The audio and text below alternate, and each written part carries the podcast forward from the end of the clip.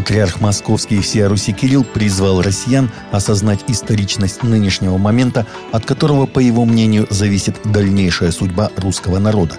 Весь наш народ сегодня должен как бы проснуться, встрепенуться, понять, что наступило время особенное, от которого может зависеть историческая судьба нашего народа, сказал он в воскресной проповеди в главном храме Вооруженных сил России – по его словам, служба в вооруженных силах – это настоящий подвиг, потому что он требует готовности от каждого, кто принял присягу защищать Родину, не жалея жизни своей. Завершено расследование уголовного дела по обвинению руководителей Церкви Последнего Завета «Община Виссариона», созданная в Красноярском крае – Сергея Торопа, Вадима Редькина и Владимира Ведерникова в организации и руководстве религиозной организации, деятельность которой сопряжена с насилием над гражданами и причинением вреда их здоровью, сообщает пресс-служба Следственного комитета РФ. Следствием собрана достаточная доказательственная база, в связи с чем уголовное дело направлено для решения вопроса о передаче в суд, говорится в сообщении. В Индии толпа убила протестантского пастора во время индуистского празднества Победы добра над злом.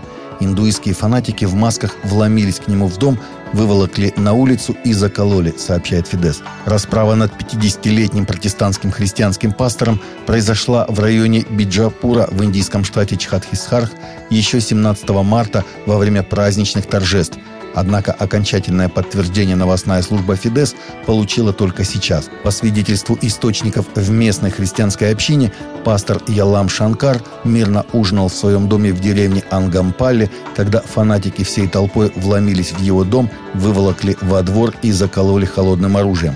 Убийство произошло во время индуистского празднества Холи Кадахан – он проходит в конце зимы в течение пяти дней после мартовского полнолуния и начинается большими кострами для сожжения злых духов, обычно в виде чучел, ради торжества добра над злом. Праздник олицетворяет приход весны, прощание с зимой и пробуждение природы, подобно русскому празднику Масленицы. В старом городе израильские поселенцы вломились в христианский квартал и захватили гостиницу для паломников, издавна принадлежащую греко-православному патриархату в Иерусалиме, сообщает Фидес.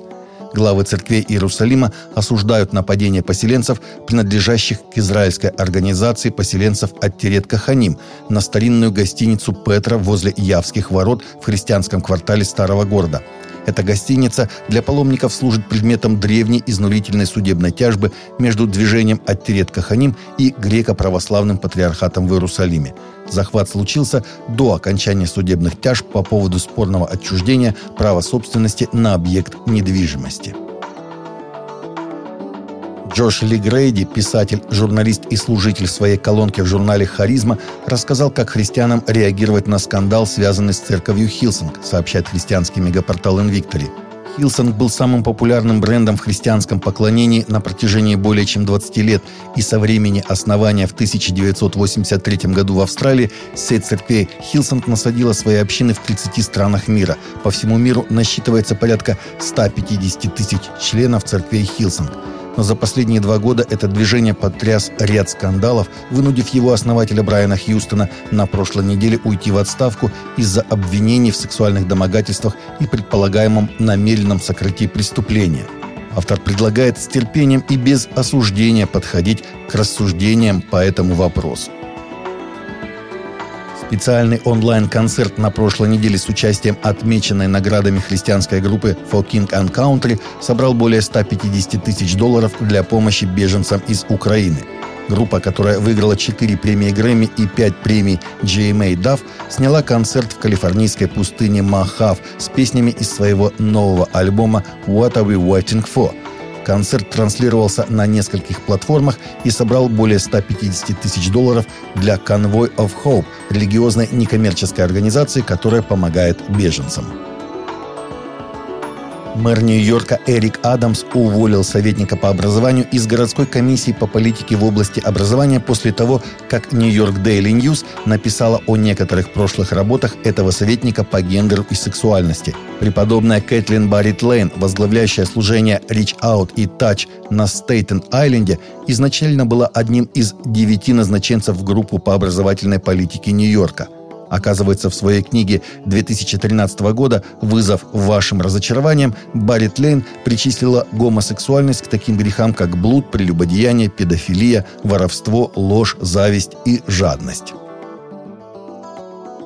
Известный канадский пастор Артур Павловский, который привлек внимание международных СМИ за нарушение обременительных пандемических ограничений, был освобожден из тюрьмы после того, как, сообщается, провел почти два месяца в одиночном заключении.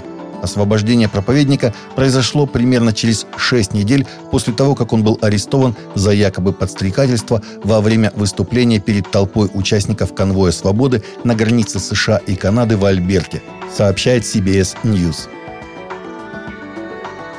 Таковы наши новости на сегодня. Новости взяты из открытых источников. Всегда молитесь о полученной информации и молитесь о мире.